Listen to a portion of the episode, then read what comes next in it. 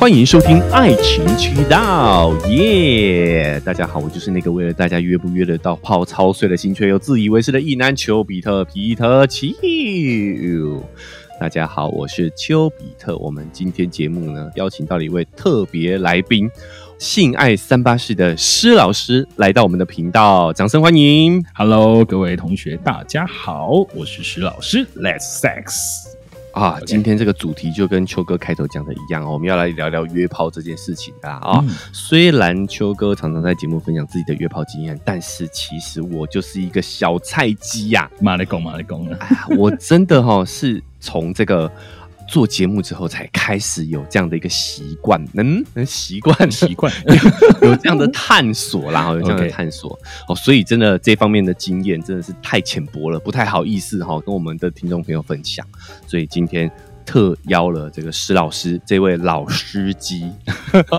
好来跟大家分享一下哦，我们到底约炮的注意事项是什么啊？要如何不要成为人家口中的那个雷炮啦？好，因为尤其是施老师，不知道我们之前哈也节目上有邀请一位女士，我们的恩小姐，嗯，有，有听有来一集，哦，有听那一集 哦，对，她有从女性视角哦跟大家分享一下、哦，她在约炮会注意哪些事情，然后会比较在意哪一些点。哦，但我觉得我们也要这个请男性视角哈、哦，找一位男性视角来为我跟我们分享一下，我们在这个过程当中应该注意些什么哦。所以今天特别邀请的施老师来，那也想先施老师先跟我们的听众朋友报，哎、不是报告一下哦，说一下，先嗯看、让大家知道你有多么的资深，多么厉害哈，多么有经验，就说出来吓吓他们好不好啊、就是哎，施老师在约炮的这个历练上头，这个经历上头呢，大概有多长时间了？OK。我先问一下啊、这一集是呃十八禁吗？你们有十八禁吗哦，有有，我我我会分 分门别类，就是这一集应该是要开十八禁没有错。OK，好 呃，施老师目前三十八岁了，老师七十四年次的，是然后是我第一次约炮是十大一，就是十八岁后的那一年，然后当时我刚初恋，然后初恋的同时也就开始我的第一次约炮，所以我其实，在感情生活跟我约炮生活是平起平坐，同时开始的对对对，哇塞别人谈恋爱，你约炮呢？哦，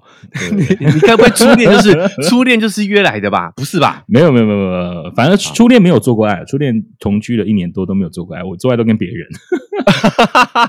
哦，所以你那个时候在初恋的状，在谈恋爱的状态下，然后就有开始另外的另行探索，就对了。对，就在在做某一种新冒险了，对，真的是冒险。哇，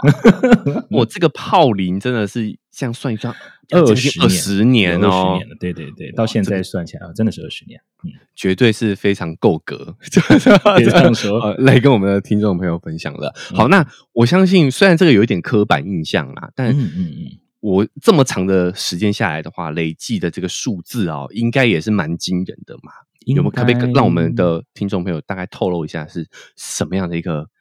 我这几就数字？不太能算了，但是我好了，粗估算一下，应该有两百五以上了，两百五到三百之间吧。哇，这个也是非常的丰富了啊、好，那我我我觉得上次哈，为什么会想请施老师来，就是因为上次恩小姐她有讲一些女生的视角啦啊、嗯，嗯那嗯我们必须得承认，在交友软体或者是在约炮的这个市场当中的话，男性的难度是会比较高一点的。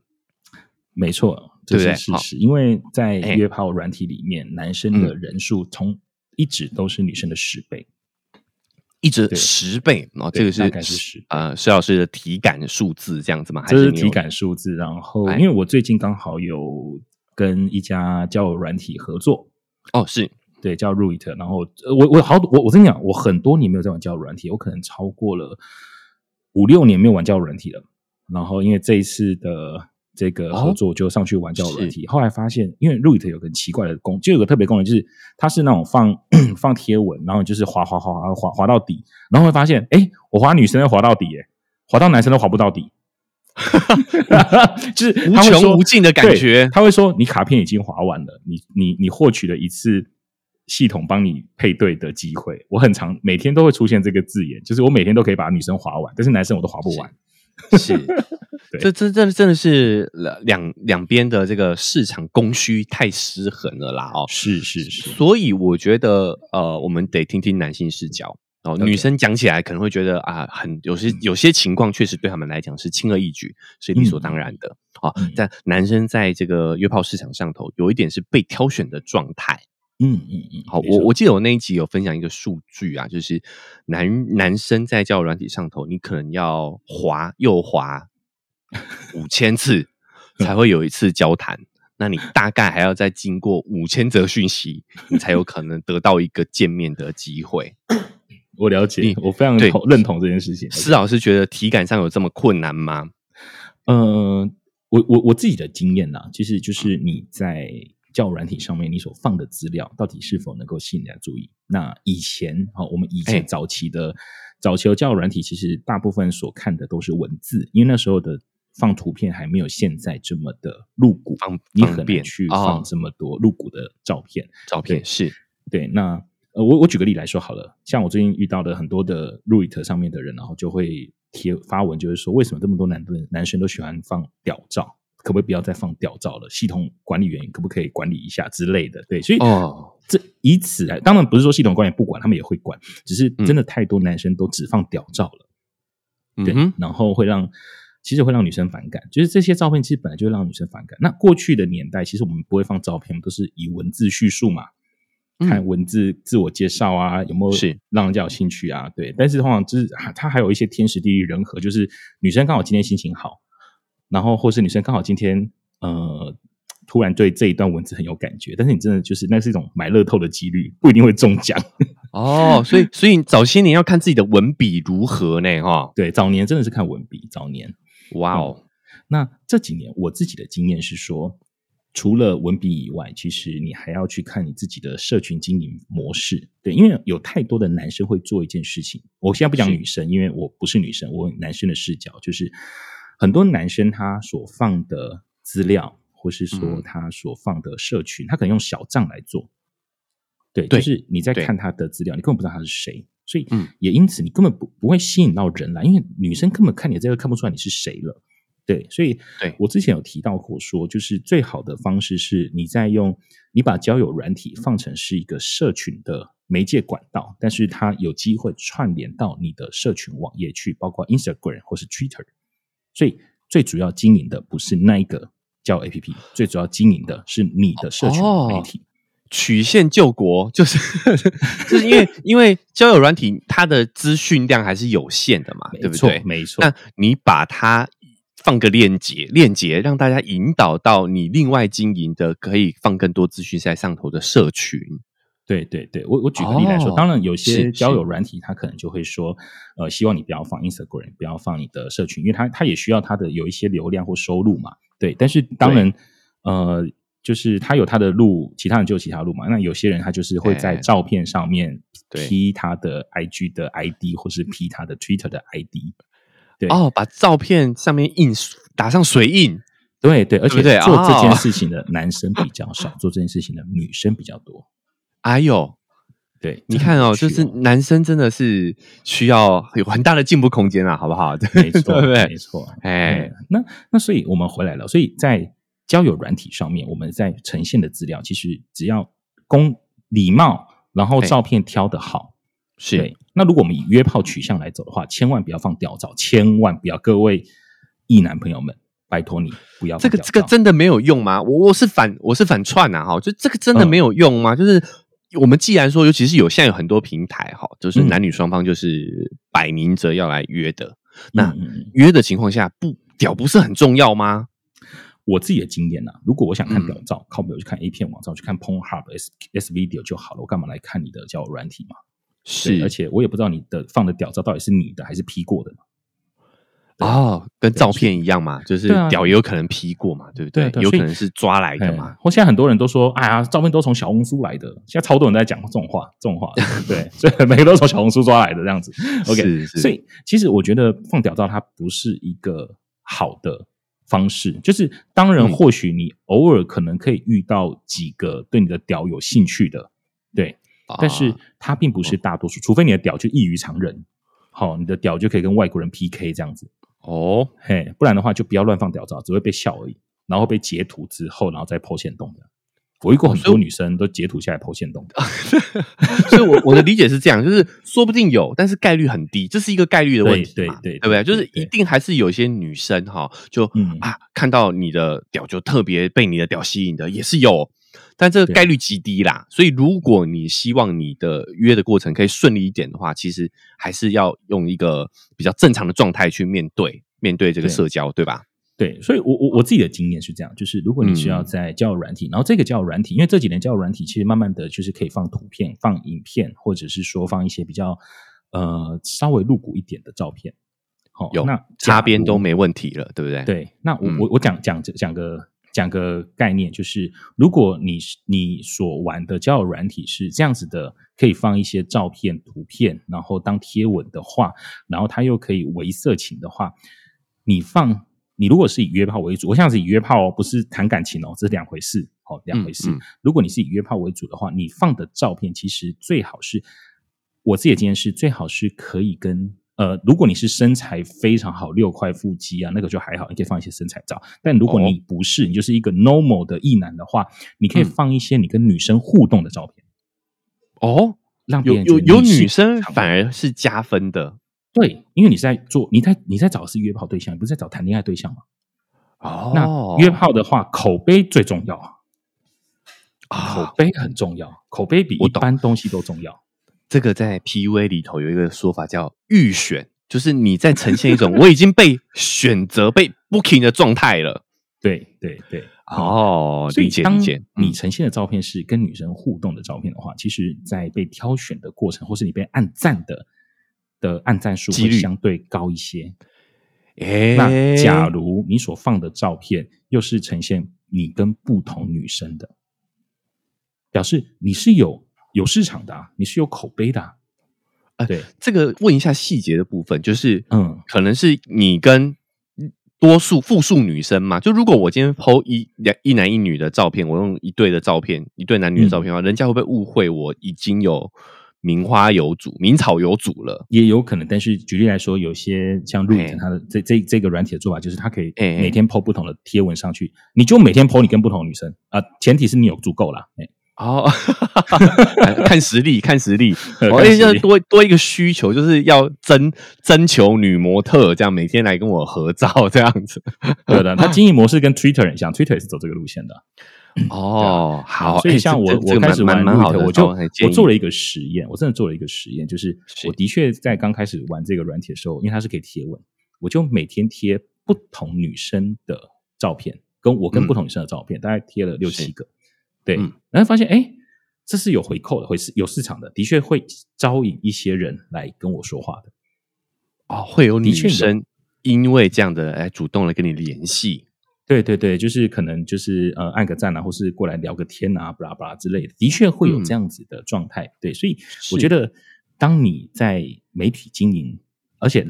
重点是你的 Instagram 或 Twitter 连接过去的时候，他会发现，哎，你的 Instagram 是有东西的，你的 Twitter 是有东西的，而不是空白的小账的时候，会反而是呃异性会比较愿意来跟你多说话，因为他知道你是个人，不是知道你不是一个诈骗，或是不是一个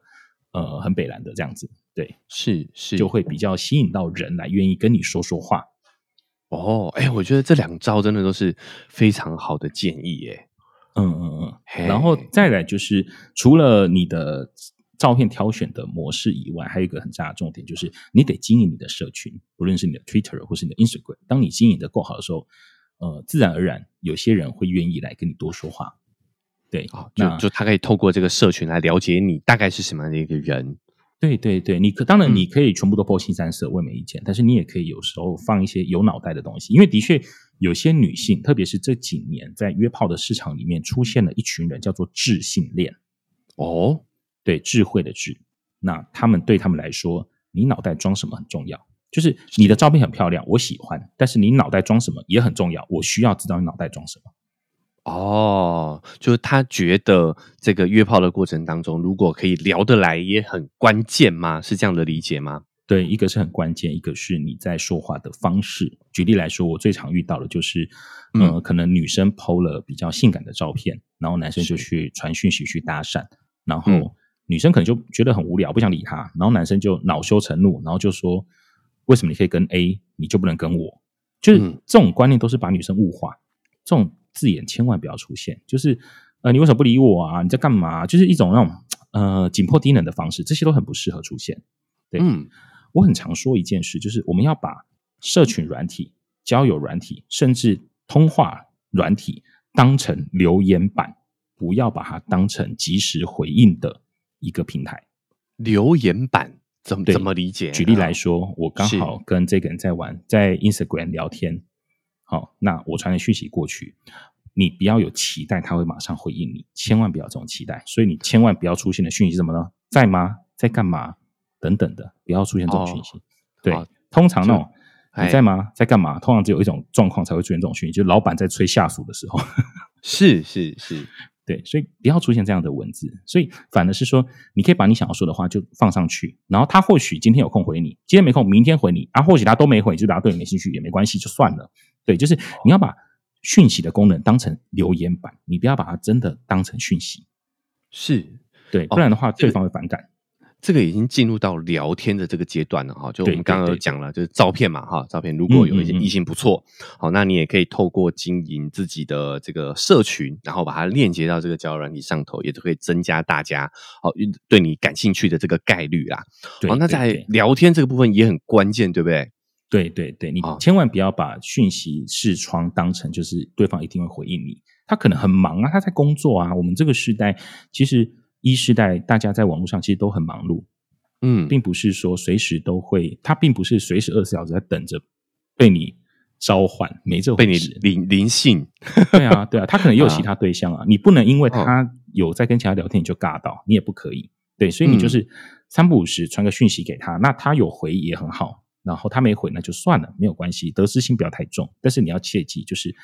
通话的软体或是讯息的软体都是留言板，都不是及时回应的东西。是是，对对方没有这个是权没有义务要随时随地回应你。对，甚至来说，我嗯都会跟刚跟我认识的人，我都会说，就是想要跟我聊天的，我都会说我会已读你。所以如果你不能接受我已读，那不要来找我聊天。哦，对我是先把这个。状况讲清楚，对不对？没错，没错，没错。你要接嗯受人家已读你，你不能因为人家已读你，你就尬到，然后就开始更小灯熊体。很多异男都这样嘛。你去那个嗯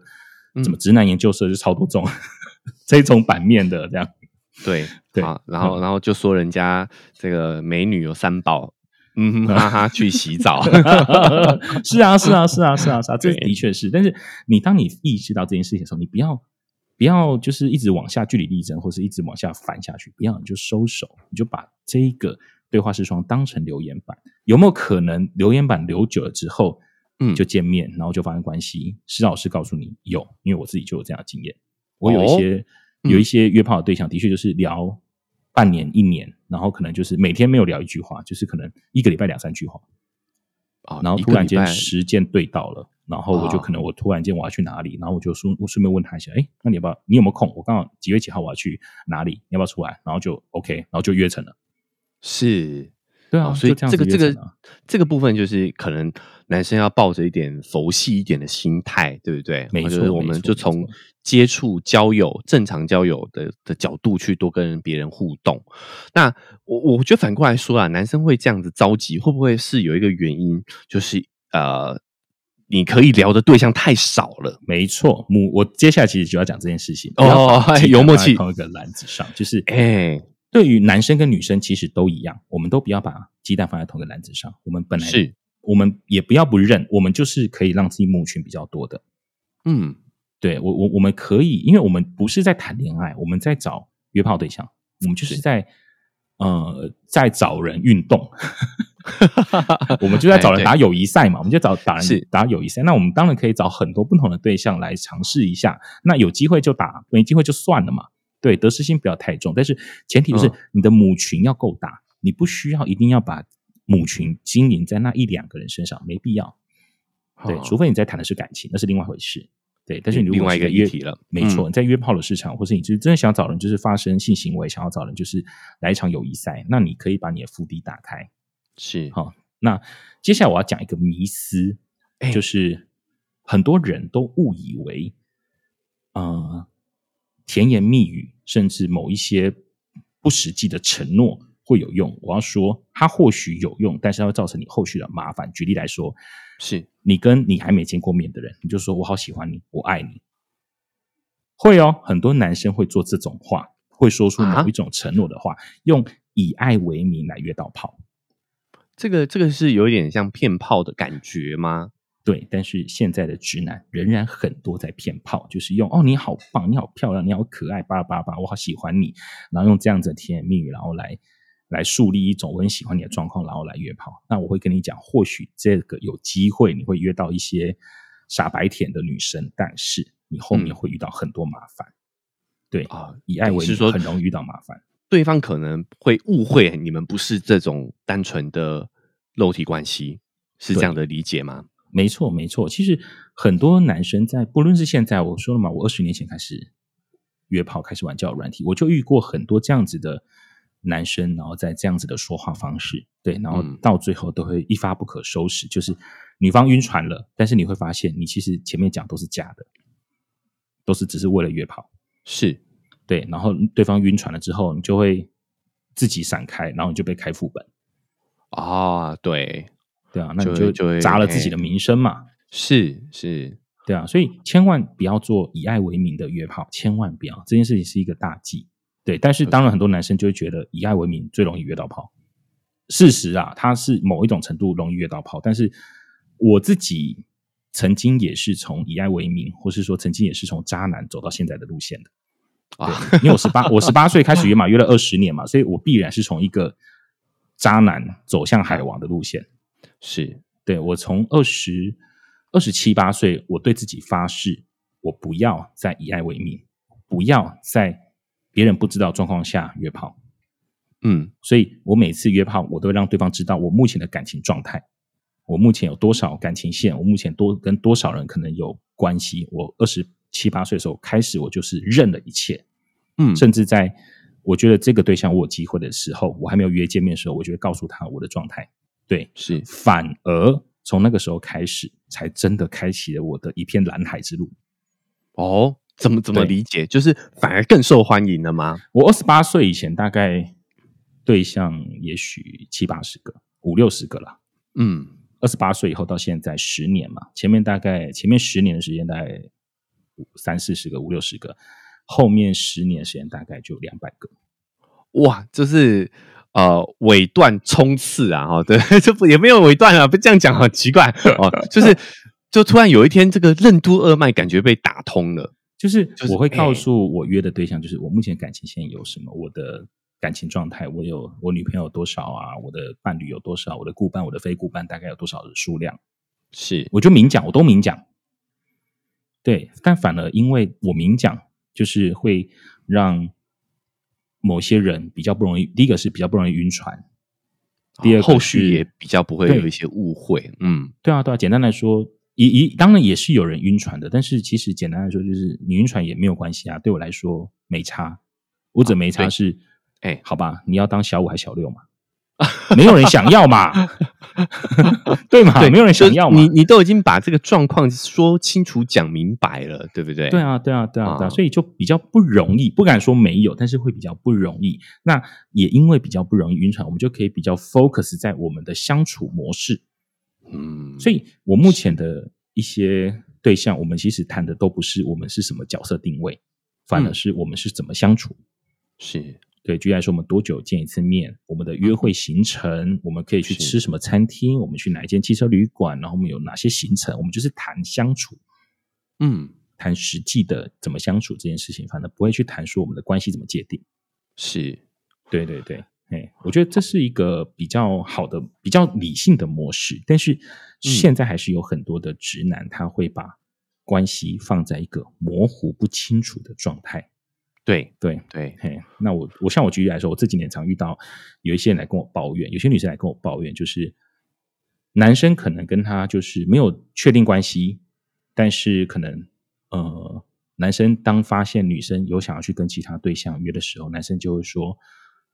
其实我很在意，但是我没有资格去管你，所以你想做什么那是你的自由，但是我很难过，很尴很诡异耶。就是他会告诉他说：我们没有，我没有资格。嗯，但是他又要说我很在意，对。但是当女生说要不要确定关系的时候，男生说不要。诶，对，我我是比较较不能理解这样的心态。简单来说，就是男生占有欲太强，即便他们不是男女朋友，他都想要占有对方。哦，所以他还是希望对方是对单单向的跟他一对一，但是他自己却是可以开放式的去探寻其他关系这样的概念吗？对的，其实真的是不落俗套，很多男生都嗯是他可以自己接受自己有很多的对象，但是不能接受对方女生有其他对象，还是有很多男生有这样的状态。我自己的，呃，因为我自己我是智商师的关系，所以我自己有遇到一些个案，那有些女性个案，她就会来跟我谈这个、这一件事情，所以我就会遇到一些状况，就是我听到一些状况都是说，呃，男生可能他有其他对象，嗯，甚至他已婚，甚至他有女朋友，然后他跟他可能是一个顾伴的关系，对是。但是当这个女生想要去找别人的时候，男生就会用一种情绪勒索的方式，就是嗯我我不希望你去，但是又又会一种卖可怜说，但是我又没资格，然后故意博取女生同情，让女生可以在意他来转变。是是。对对对，那那施老师从智商师的角度，如果你的来访者有这样的疑虑的时候，或者是说像啊，我们也有很多不管男听众、女听众啊，都有可能在约约着约着就晕船了啊。嗯嗯，嗯那这种情况的话，施老师会给他们什么样的一个建议，或者是有什么样的方法可以去避免这样的一个困境吗？我觉得晕船是一个蛮蛮大的议题，就是每个人晕船的状况不一样，但是我自己归纳出几个方式啊，我我我自己的方式会先做第一个方式，就是如果你们这边有晕船的同学，有晕船的听众，就是你记着一件事情，就是嗯，你所晕的对象是真实的他，还是你想象出来的他，要先分辨清楚，因为很哦。多人他在晕的对象不一定是真实的这一个人。简单来说，嗯，我们会发现一件事情，就是，呃，当有一个朋友在跟你抱怨他喜欢的对象多烂多烂多烂，但是他又晕船，你就会知道他朋友，然后你又真实的刚好认识那个男生的话，你就知道那男生真的很烂。但是这个女生，即便她嘴巴说的很烂，但是她还是没有办法内在没办法接受那个男生真的很烂，因为她还是会不由自主的爱上对方。那这个的状态其实就是他所爱的那个对象不是真实的他，他所爱的对象是他脑袋幻想出来的他。想象中的的对方，对，到最后嗯都是伤透了心，意识到没错，我爱的这个人就是烂人的时候，他才离得开嘛。就是伤到最深的时候，他才跑得掉。是对，所以当你们发现你们一个晕船的状态的时候，你要先去做一件事情，就是你要先分辨你所爱的这个人是真是你真的了解他而爱他，还是你其实不了解他而爱他。如果你是不了解他而爱他的，而喜欢他的话，那表示你的喜欢是建构在自己想象出来的这个人，而不是真实的这个人。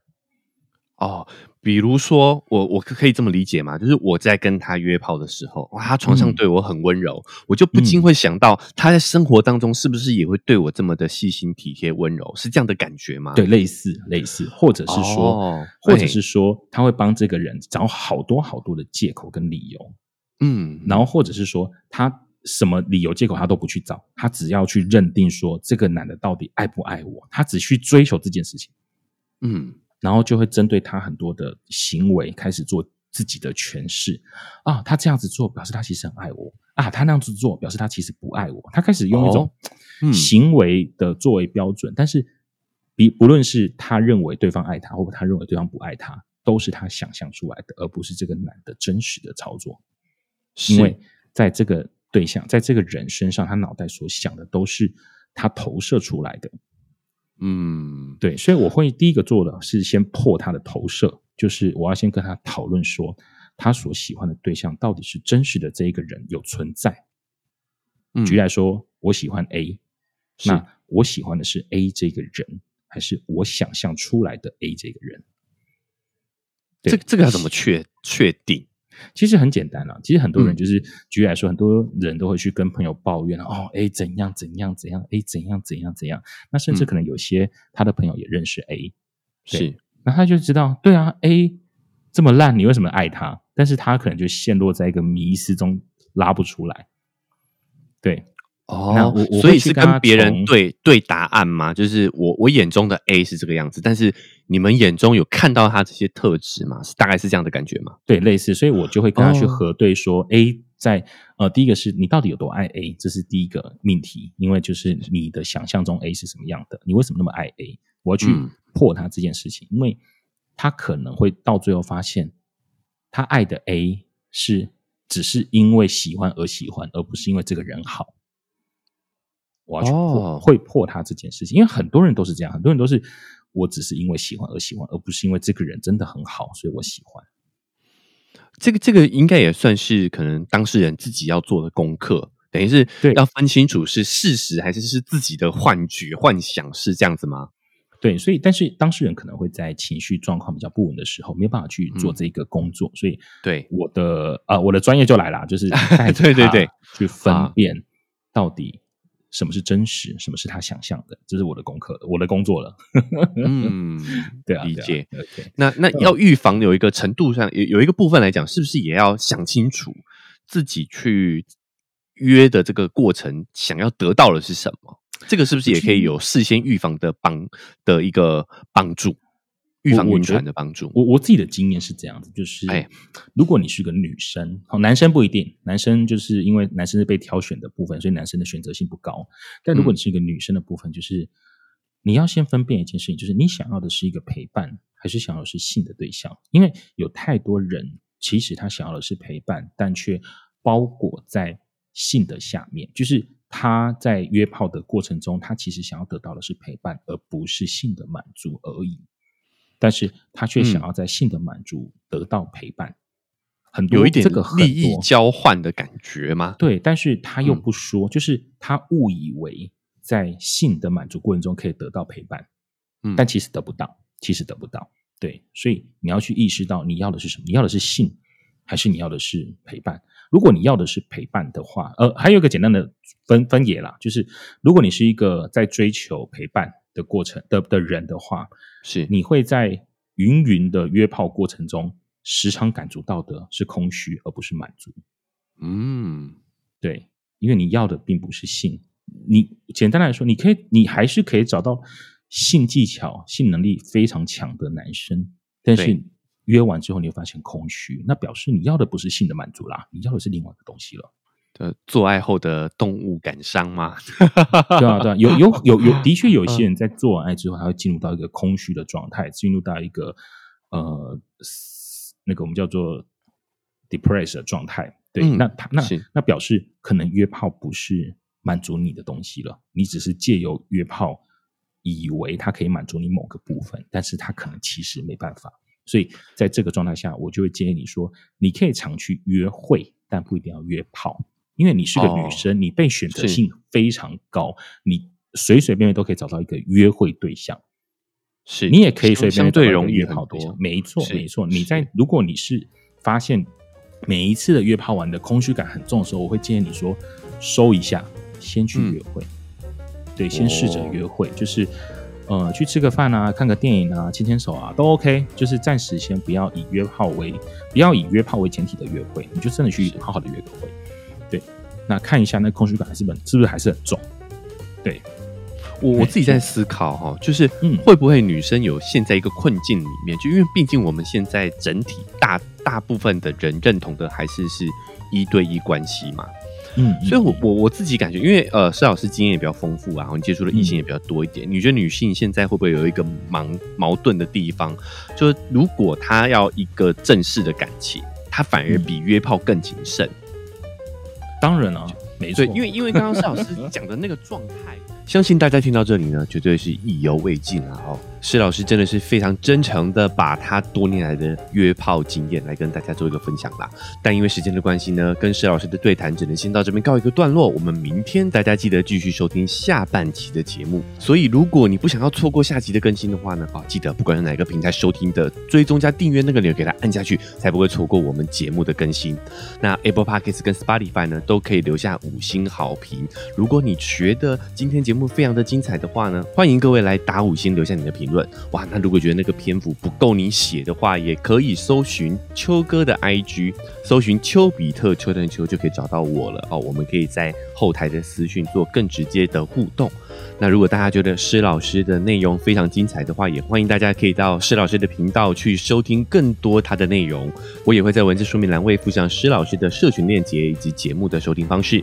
除此之外，想用更直接的方式鼓励秋哥的话呢，文字说明栏位也有一个赞助链接，点一下这个链接，请我喝杯咖啡，我就会更有动力把这个频道更新下去。好，那我们就明天节目再见喽，拜拜。